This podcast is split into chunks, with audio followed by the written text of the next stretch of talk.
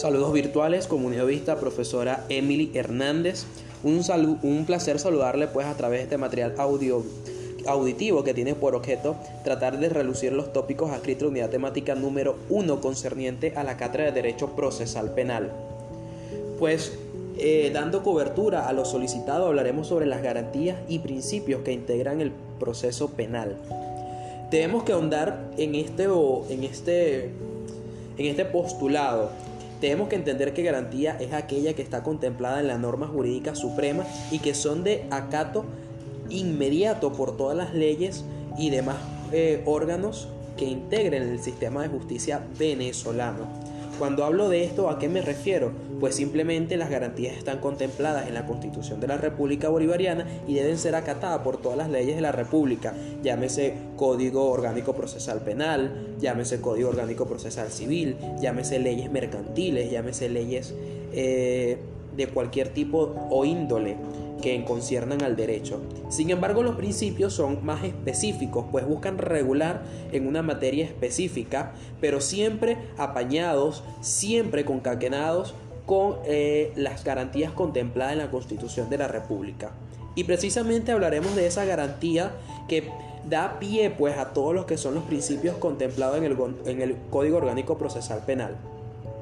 Esa garantía se llama tutela judicial efectiva, contemplada en el artículo 26 de la Constitución y nuestra Carta Magna, en donde el Estado garantizará el libre acceso a los órganos de justicia de manera imparcial, idónea, transparente y respetando todo lo concerniente a la dignidad humana.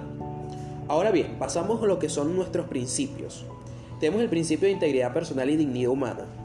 La Constitución en el artículo 2 dice que Venezuela se fundamenta en un Estado de derecho, de, democracia. Pero precisamente en ese Estado de Derecho, Venezuela se reafirma y se suscribe a un tratado que tiene por nombre Tratado Convención Internacional de los Derechos Humanos, pues en donde no se viola ningún tipo de derechos humanos o cualquier derecho concerniente a la persona por su simple calidad de serlo.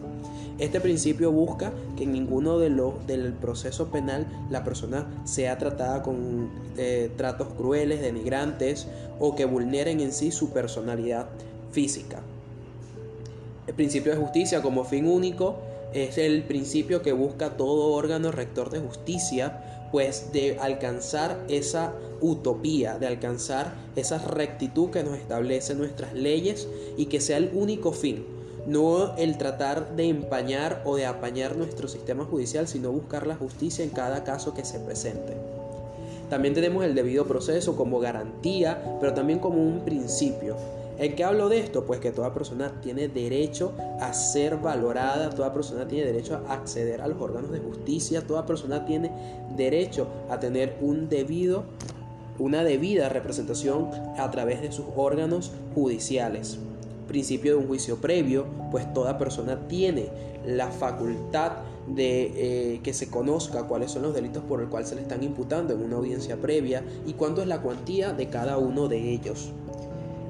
El, principio y garantía también de la presunción de inocencia y es que nuestra constitución y las leyes también eh, suscriben que la persona se considera inocente hasta demostrar lo contrario, por lo cual supone que la persona no podrá ser tratada como culpable hasta que haya una sentencia tan firme por un tribunal que sea condenatoria o en su defecto absolutoria.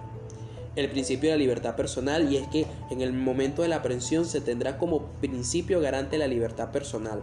En caso dado que ésta sea eh, puesta en en tela de juicio, el Ministerio Público podrá solicitar ante un tribunal de control medidas aprensivas para poder garantizar el debido proceso. Luego tenemos la tutela judicial efectiva contemplada también en el artículo 26 antes mencionado de la Constitución de la República Bolivariana de Venezuela, en donde el Estado ejercerá la tutela efectiva y garantía de ese, eh, del libre acceso y el fin único de la justicia.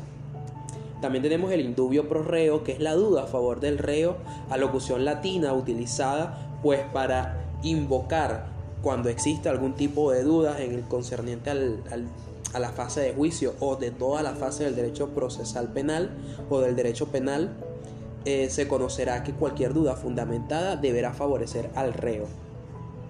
Principio de irretroactividad, ninguna ley, ninguna ley, ningún tipo de fundamento dictado luego de una sentencia o incluso durante el juicio podrá desfavorecer al reo.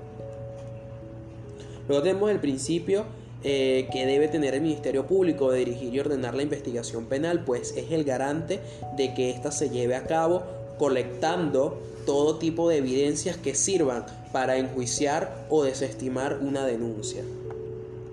El principio de participación ciudadana también el principio de publicidad y es que todos tenemos, toda persona tiene acceso a conocer esos juicios que se están llevando a cabo y también esa persona, en este caso el imputado, tiene derecho a que todo el mundo conozca de lo que se está hablando. Toda persona, un ciudadano, puede acceder a los órganos de justicia en calidad de público para conocer sobre lo que se está hablando.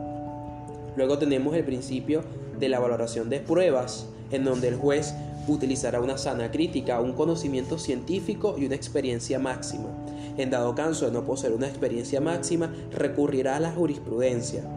Eh, tenemos también el reformato impeius, que es eh, que prevalece el derecho del reo por encima de cualquier actuación que eh, coloque la ley, que desfavorezca al, al reo.